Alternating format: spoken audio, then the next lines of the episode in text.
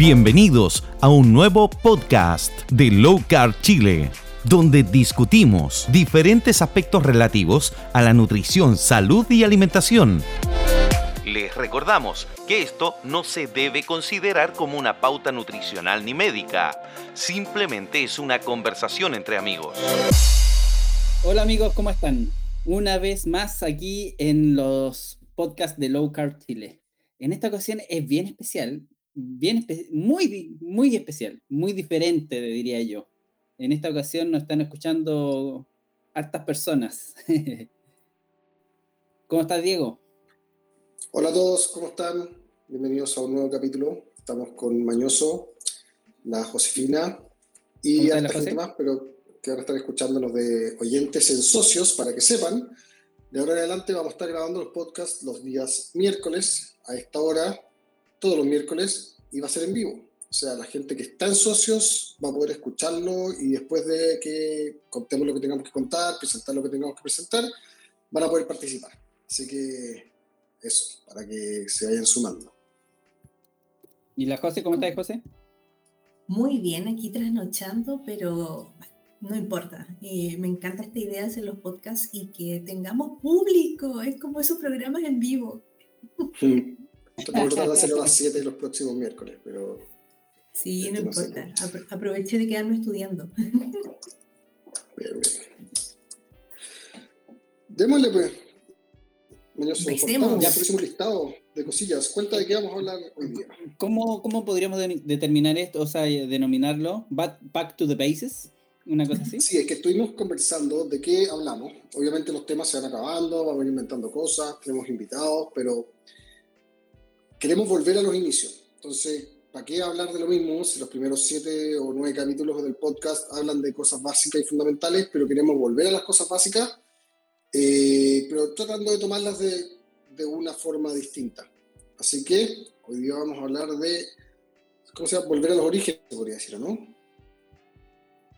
Exactamente. Eh, y yo creo que, que, en el fondo, ¿por qué queremos hacer esto? Yo sé que muchas personas dicen, de nuevo lo mismo, pero sucede que nos damos cuenta que de nuevo vuelven a caer en errores típicos y creo que va muy asociado con la influencia del entorno, porque muchas personas tal vez en su familias son los únicos que están haciendo un cambio alimentario y empiezan a tener la influencia del trabajo, familiares, etcétera, y empiezan a caer, a caer, a caer, a decaer y empezamos con los errores. Y creo que es importante siempre poder reforzar, ¿cierto?, esto, estos contenidos.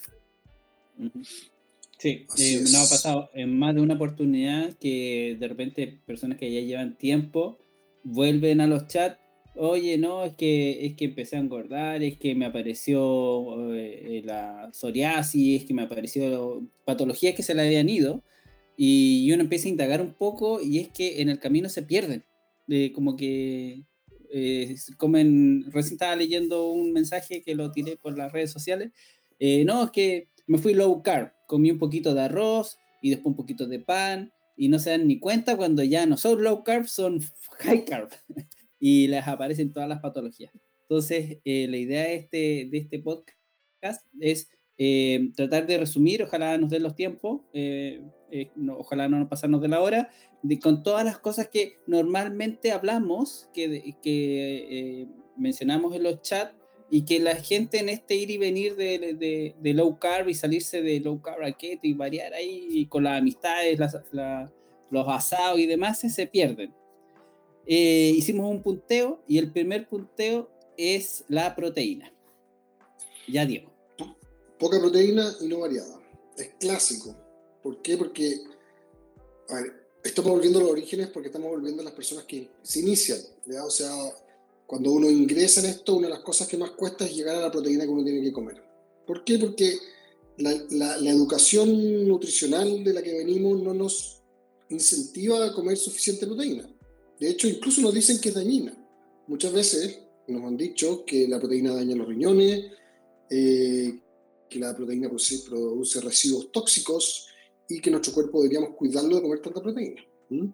Así que eh, el primer punto es que en lo que uno cae principalmente es, es no comer suficiente proteína. ¿En qué sentido? De que nosotros tenemos un rango bajo el cual tenemos que, mantenernos como un mínimo proteína para poder mantener la masa muscular. ¿ya? Nuestra masa muscular se nutre principalmente de tejidos que a su vez se, se producen, o sea, se, crecen por aminoácidos.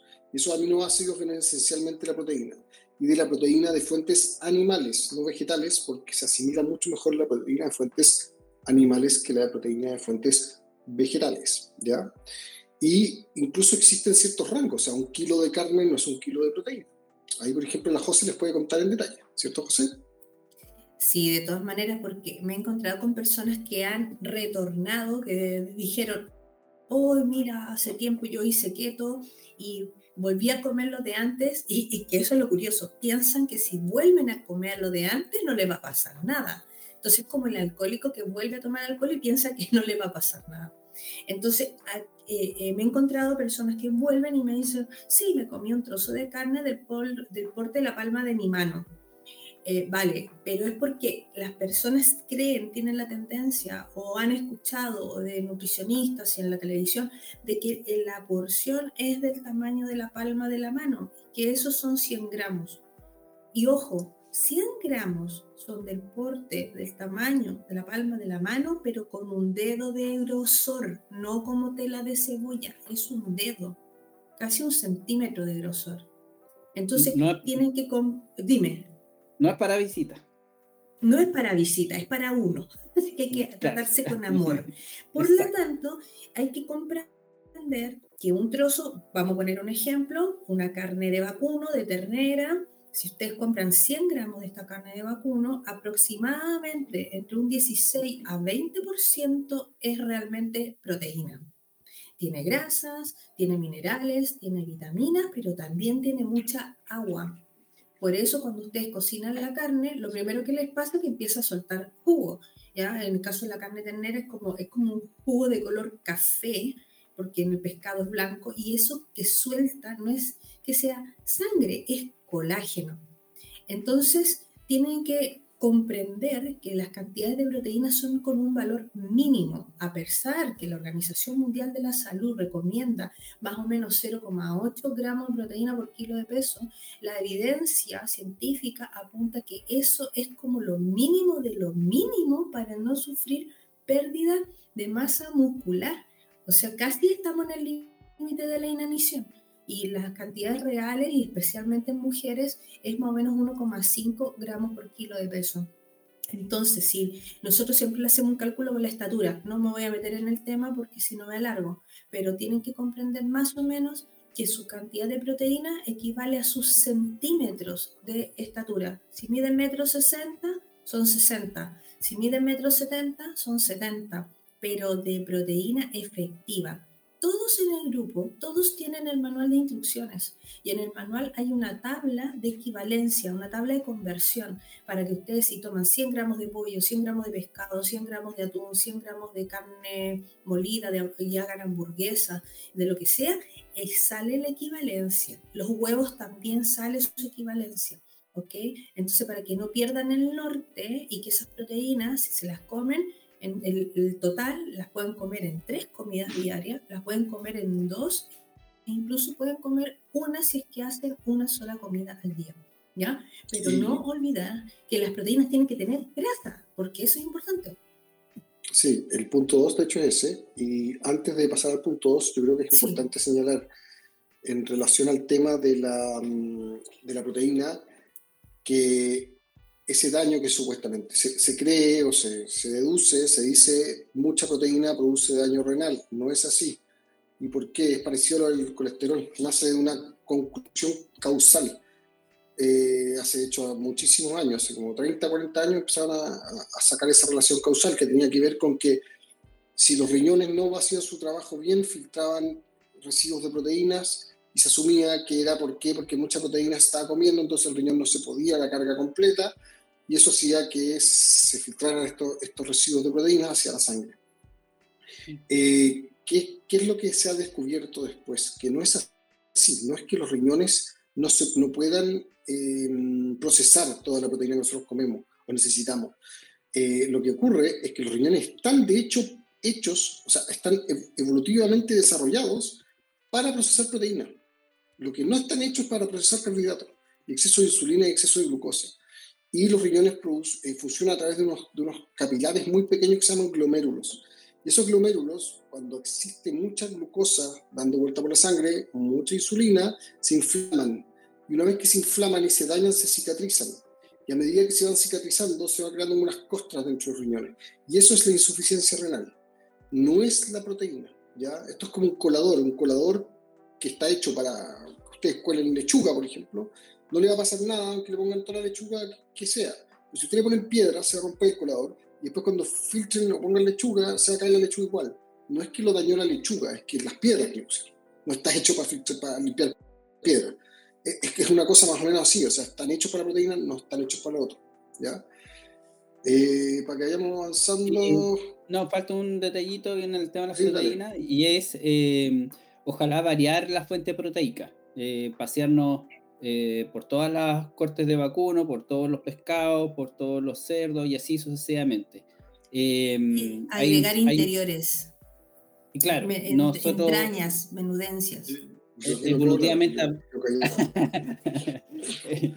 evolutivamente hablando, cuando matábamos a un animal, hasta el en el campo hasta el día de hoy se hace, se, se come todo el animal, no se come solamente el lomo vetado del animal, solo, es todo, todo completo el, el animal y, la, y, los interiores son em, eh, eh, cortes que son eh, altos en, en nutrientes son los que más concentran nutrientes, mucho más que el, el lomo vetado o el filete que están desabridos.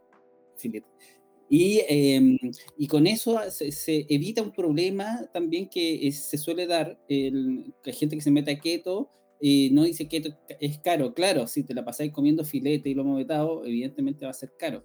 Pero hay alternativas eh, mejor nutricionales y más económicas. Y el otro tema, José, lo que era el tema emocional.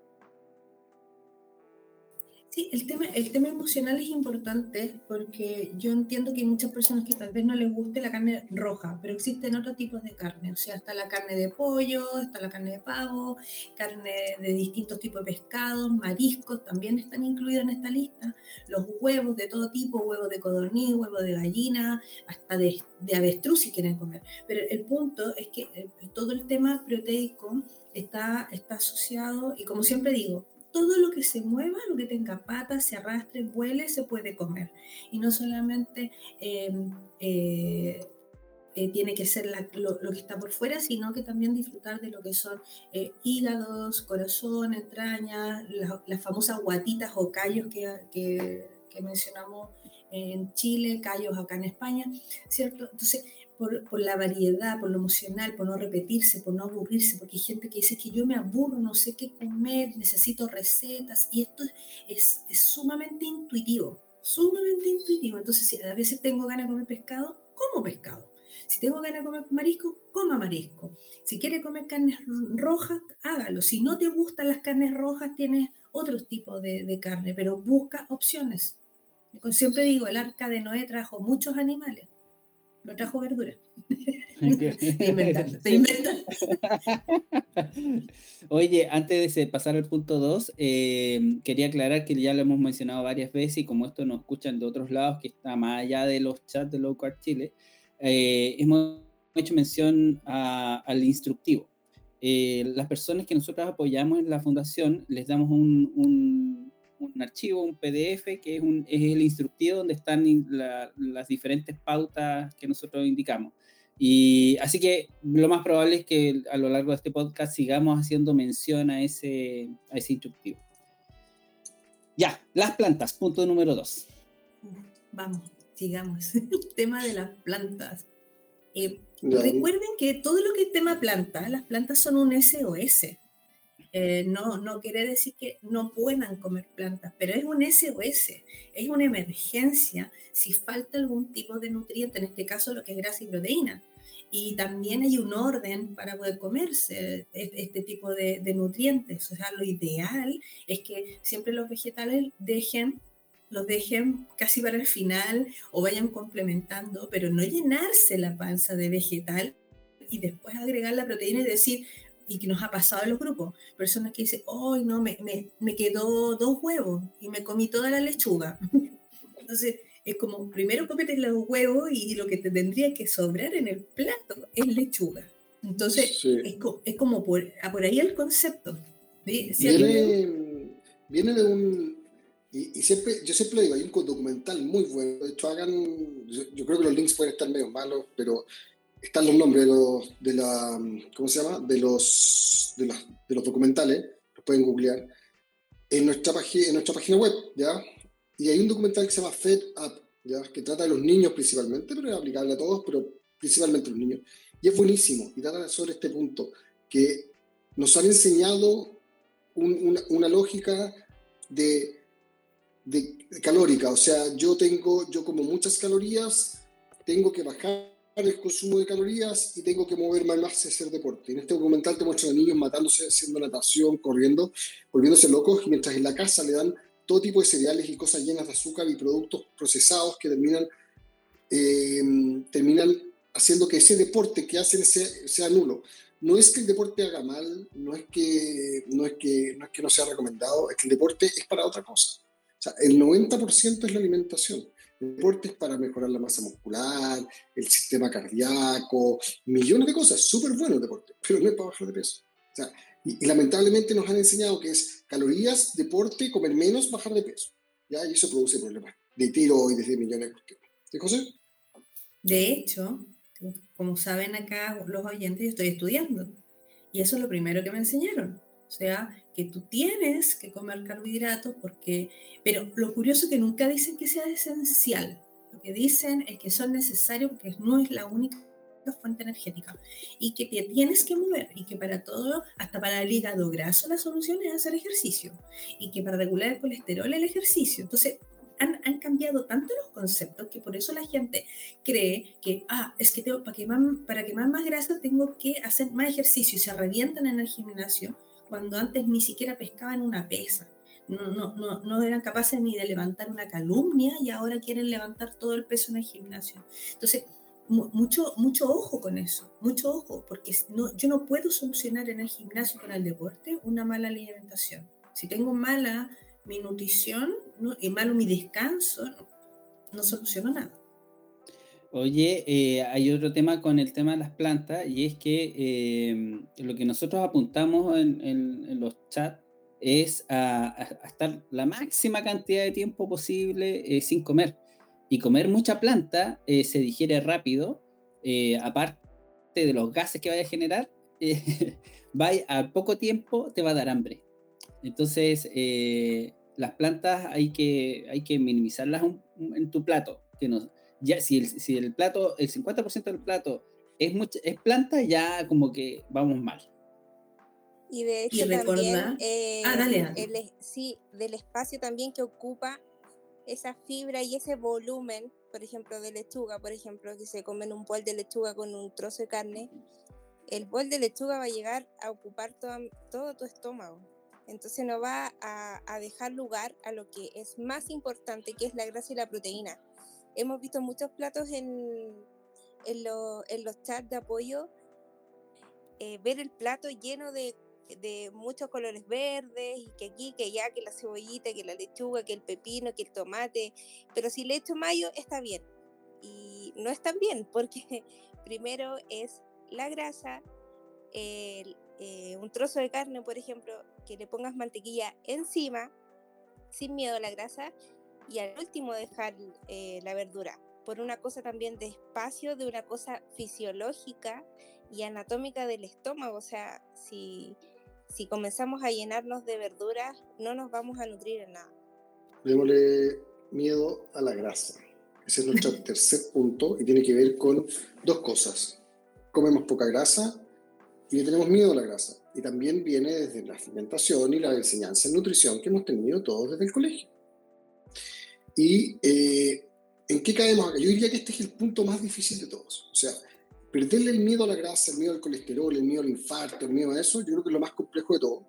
Y lamentablemente para poder lograr superarlo hay que estudiar. Hay que estudiar, hay que aprender un poco, porque que te lo diga yo, que te lo diga la José, que te lo diga quien sea, incluso un doctor, no te va a convencer. ¿ya? Y es bueno que tampoco te convenza, no deberías creerme a mí, ni a deberías hacer tu investigación. En los grupos tenemos canales de estudio, tenemos todo tipo de instrumentos para que ustedes encuentren la información puedan investigar y puedan hacer su estudio. La grasa es esencial. ¿ya? Keto es 70% grasa. O sea, lo que ustedes comían en carbohidratos antes, ahora es grasa. Eso es la alimentación keto. Después las proteínas son iguales más o menos. O sea, en rigor, las proteínas son 0,8 a 1 gramo de proteína por kilogramo de peso, estatura o haciendo el cálculo estimado. Y después, el resto, que es lo que queda, que será el 5%, un poquito más del 5% de carbohidratos. Y no más que eso. ¿Ya? Y la grasa es el 70%. ¿Por qué podemos cumplirlo? Porque la grasa no, es, no viene en un bloque gigante. La grasa viene en mantequilla que le añadimos a la comida, en aceite que le ponemos a la comida, en carne grasa, elegir cosas grasas. Pero ahí está. O sea, tampoco se vale cumplir las grasas tomando puro café con crema. ¿ya? El rigor la crema es harta grasa.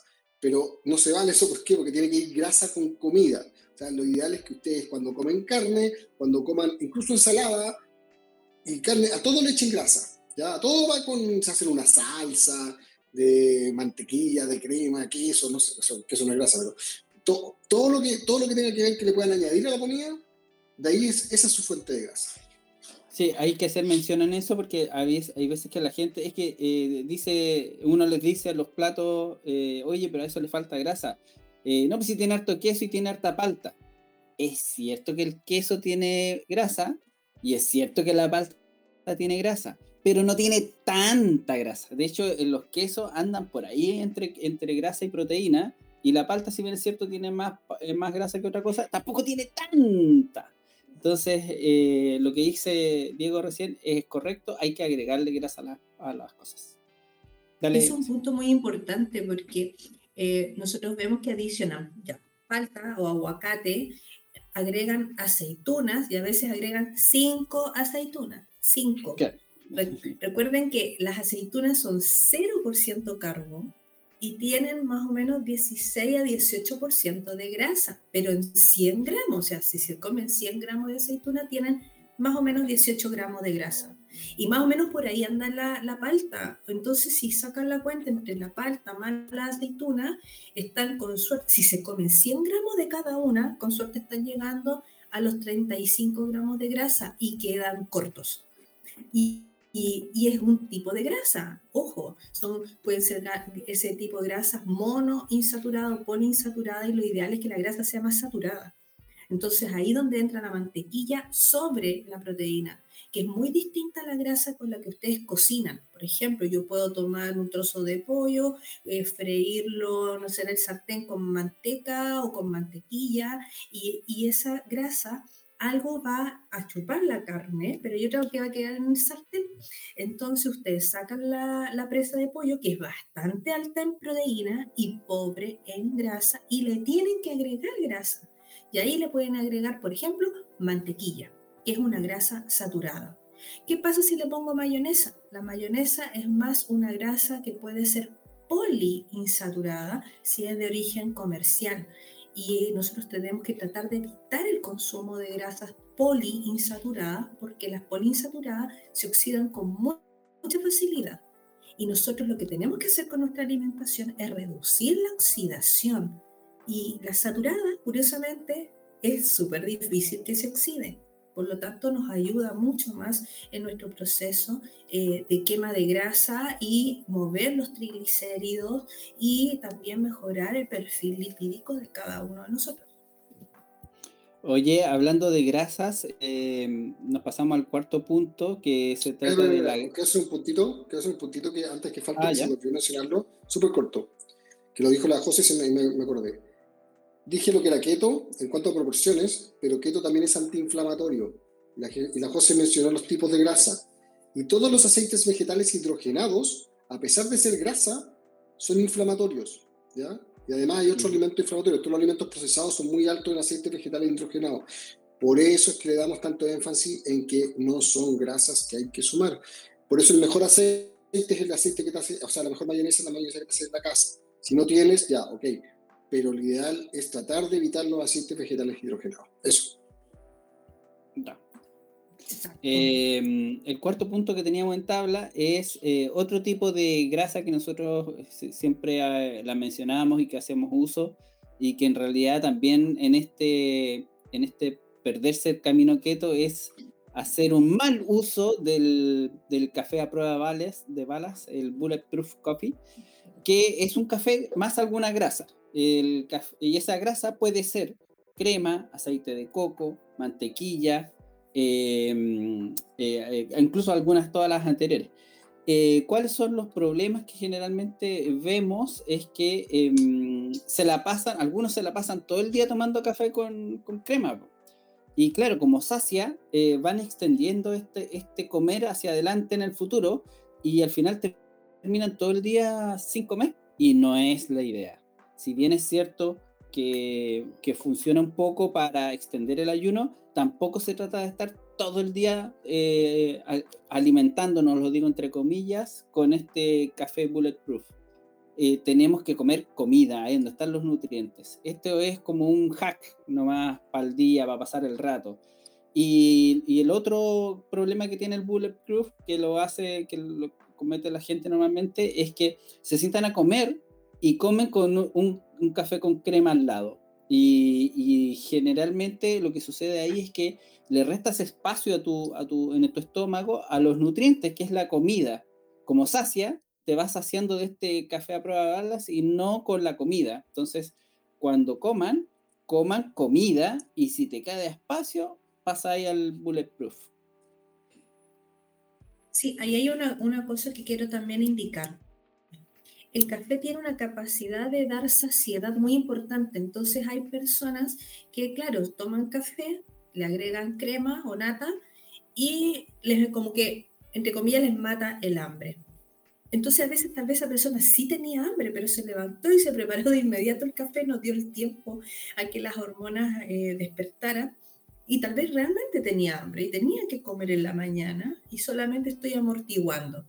Entonces, para, el, para lo que es el café a prueba de balas, que es el que tú mencionaste, que no es lo mismo que el café con crema, ese café a prueba de balas es una tremenda fuente de energía y también tiene vitaminas y también tiene minerales si le colocan, eh, por ejemplo, mantequilla, también tiene vitaminas y, minerales, ya, aparte del, aceite propiamente tal. Y si le agregan aceite de coco, algunos lo toman con MCT, eso no pueden tomarlo con comida.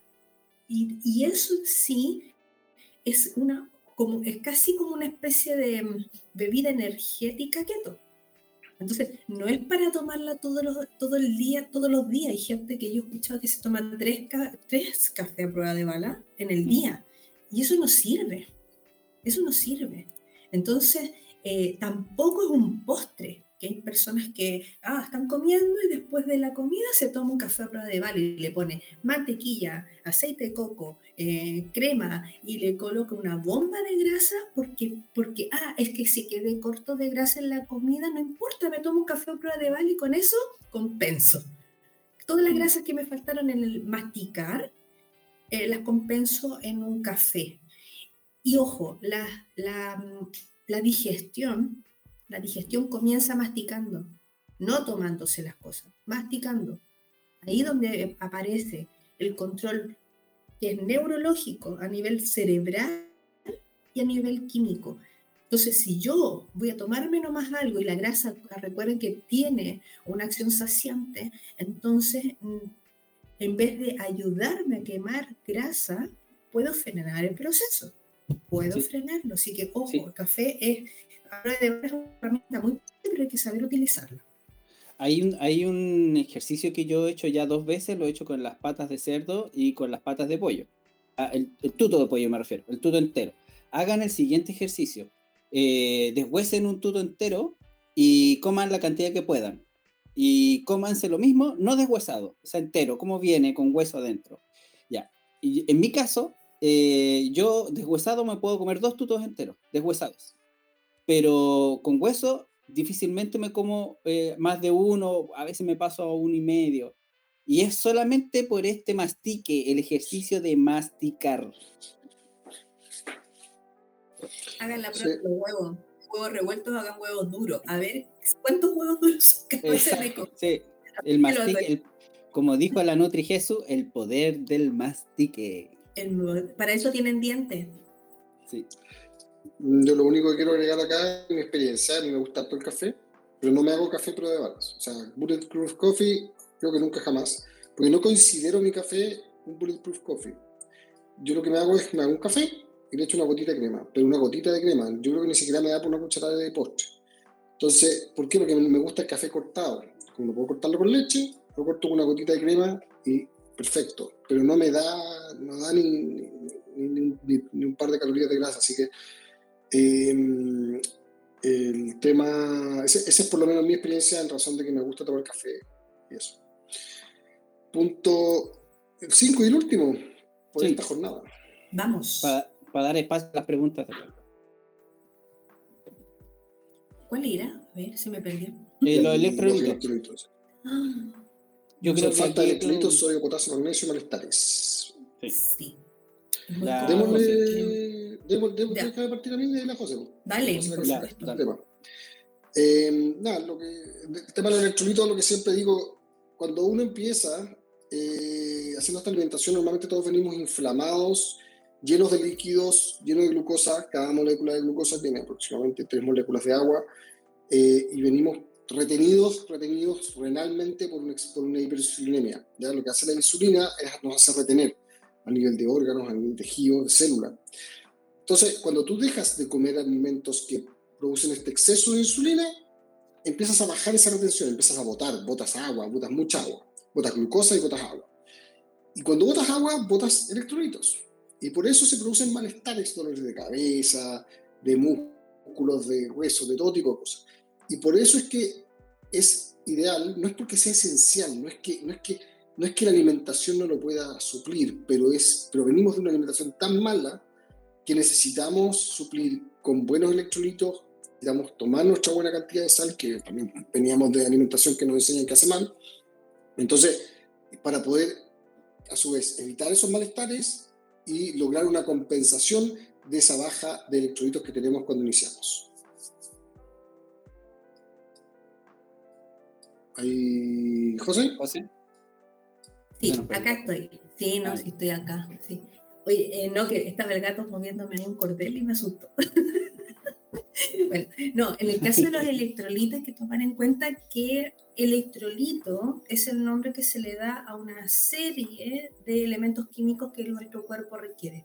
Y principalmente son tres, que son el sodio, el potasio y el magnesio. Recordarles que pueden haber distintos tipos de sales, como la sal de mar, sal rosada, sal del Himalaya, pero cualquiera de ellas son más altas en sodio y muy pobres en potasio. Y en general el sodio y el potasio tienen que estar en equilibrio, porque nuestras células lo mantienen en equilibrio.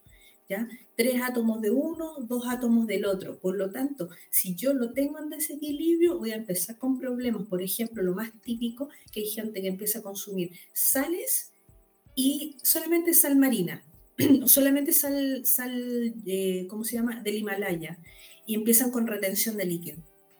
Y, y, es porque están tomando mucha sal, le ponen sal al agua, se toman, eh, hemos encontrado casi cosas curiosas de una cuchara sopera de, de, sal en un litro de agua, que es una salmuera, casi parece agua de mar, y, mm, y un exceso de sal puede provocar diarrea.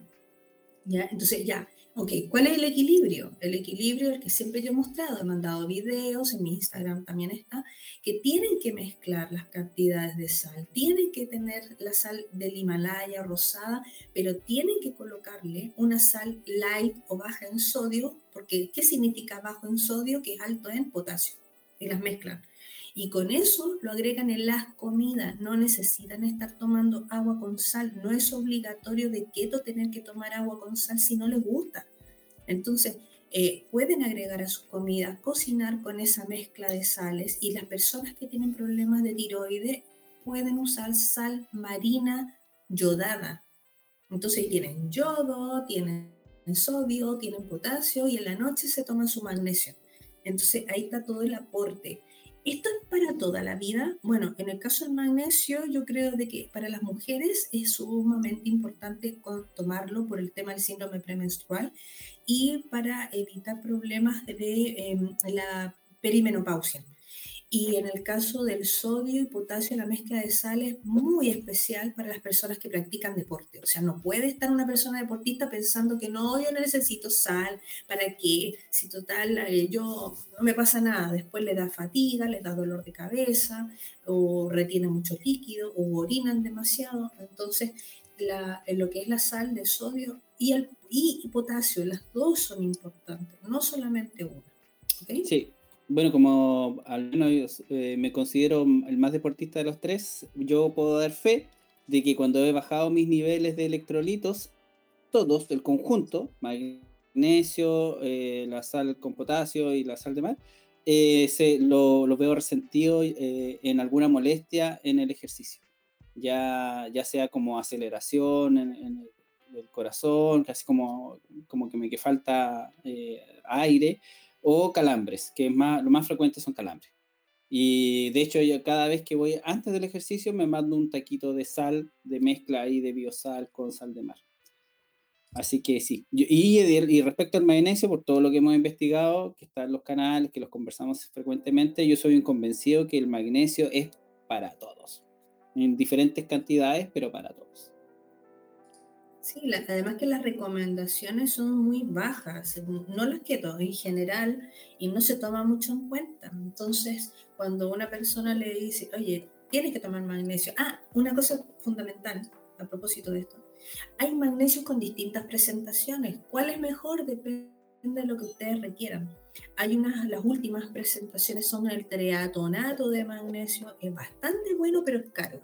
Si alguien se lo puede permitir, lo puede comprar. El citrato es muy bueno, por ejemplo, si alguien tiene problemas de estreñimiento, el citrato tiene muy buena absorción y el cloruro también. Y recuerden que, la, en la cuenta de Instagram de Low Carb Chile Oficial aparece un listado de las distintas presentaciones, las distintas presentaciones del magnesio ¿ya? y cuál sería su eh, absorción y eh, para qué sirve. Porque, por ejemplo, hay unas que son el sulfato de magnesio, que una vez me preguntaron, el sulfato de magnesio se usa mucho para baños en tina, eh, para sumergirse en esto. Son las famosas sales de Epsom.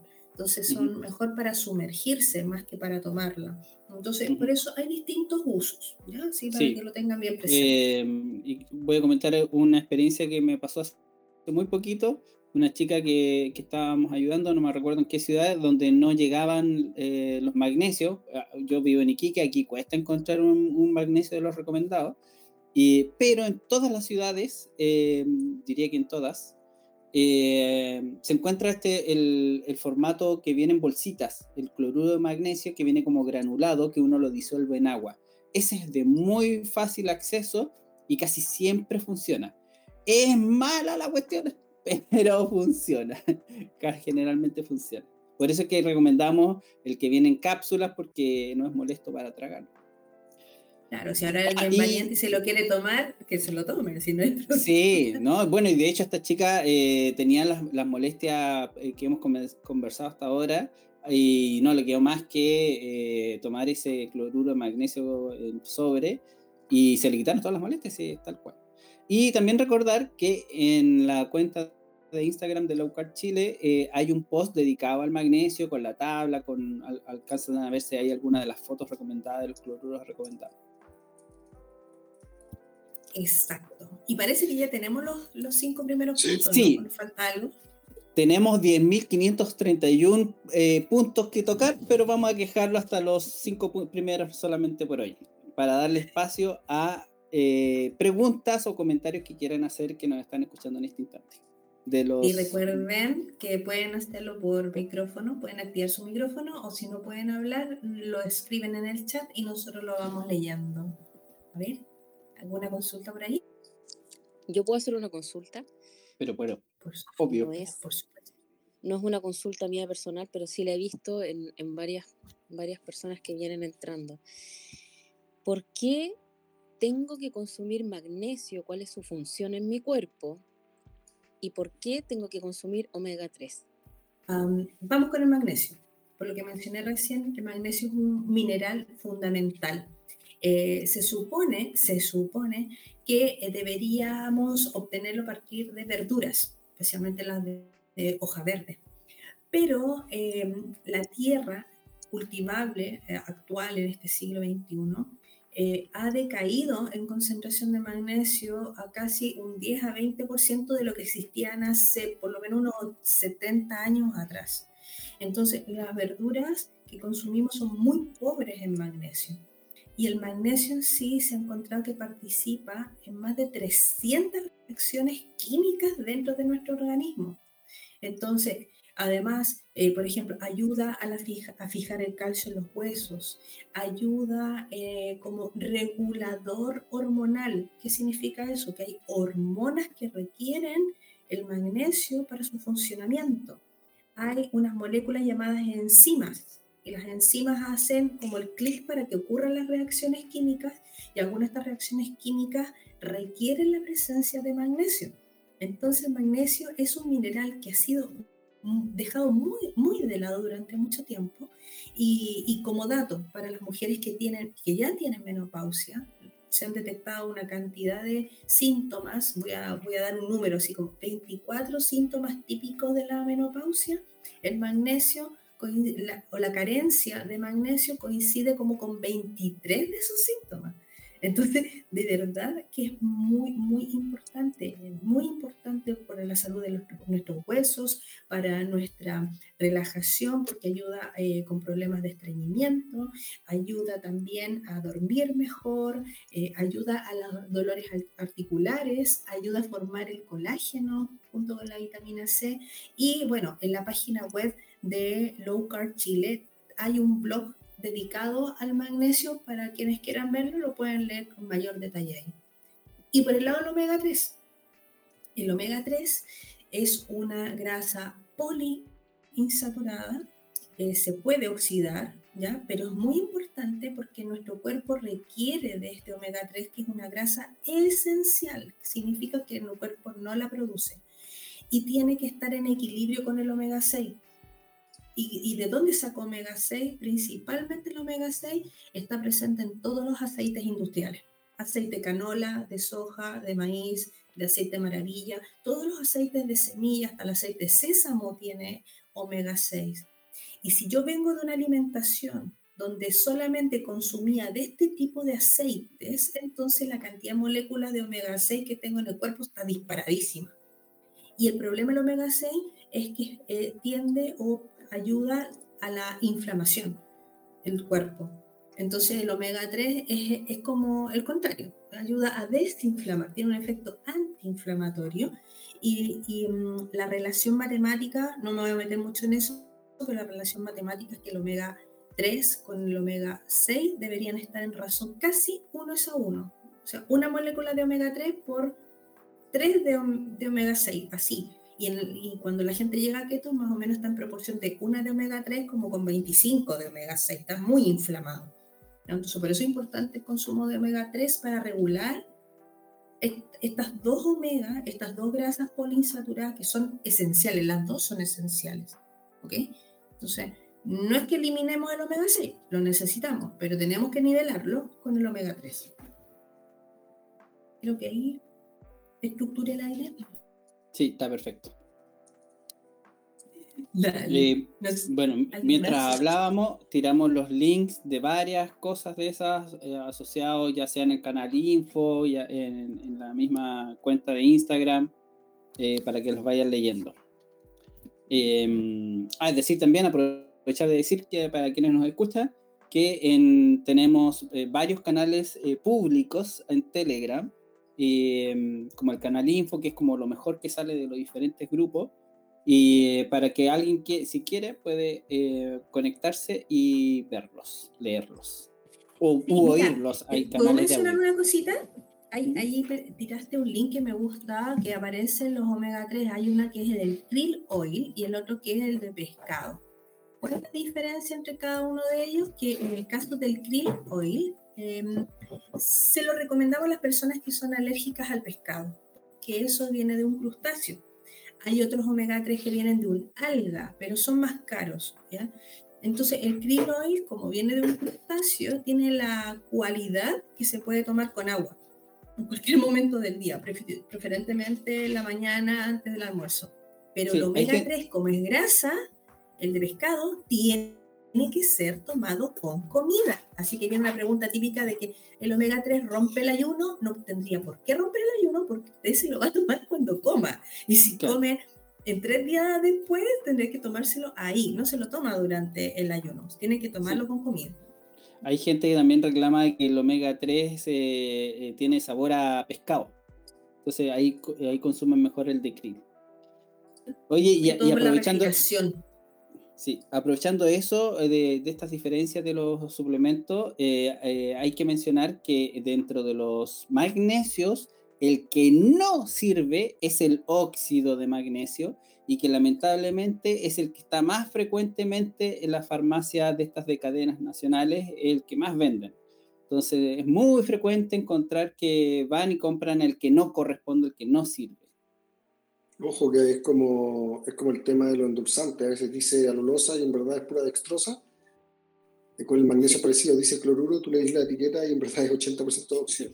Hay que dar vuelta al tarrito y leer qué ingredientes vienen, la tabla nutricional a veces los indica. Sí, es muy importante que eh, lean. De hecho, nosotros acá en Socio hace tiempo hicimos un taller de, para aprender a leer las etiquetas de los alimentos, así que pueden ir repasando el tema para que no lo olviden. Ya no se dejen influenciar por lo que les quieran vender en la farmacia. Mucha gente dice, no, es que esto me dijeron que era igual que lo que yo quería comprar. En la farmacia les van a querer vender cualquier cosa con tal de ganar las comisiones ustedes tienen que ser eh, un, consumidor eh, inteligente. E informado. Eso. Eso, informado. No sé, pues. chicos, parece que estamos pues. ok. ¿Me preguntan? ¿No hay preguntas? Parece que están todos ahí. Eh, nos, tocaron puro escucha eruditos y, y ñoños como nosotros. pura gente matea, por Dios, se sabe todo, pero me encanta. van a eh, preguntar por el chat si es que gustan y no quieren escucharse. Ah, bueno. Somos Mateo, todo claro como siempre. No, de todas maneras, si alguien quiere escribir en el chat. Ya han invitado el próximo miércoles, y todos los miércoles vamos a grabar por acá. ¿Ya? Eh, así, y van a ver todos los miércoles, vamos a dar la oportunidad para hacer preguntas al final. Así que aprovechen y próximo miércoles a las 7. Sí, vamos a hacerlo a las 7. Esta, vez fue a las 8, pero por el tema de la José que se ve muy tarde. Pero a las 7 es la hora de los miércoles. Ya, pues. Listo, pues chicos. Ya, pues, un gusto haber estado en el podcast con ustedes. Sí, un gusto haberlo escuchado, chicos. Y, y esperemos que la próxima semana se nos una más personas. Salió simpático, me gustó. Ya, pues. Sí, que estén muy bien. Gracias a todos. Un abrazo. Chao, chao. Gracias. Chao, chao. Chao, chao. chao.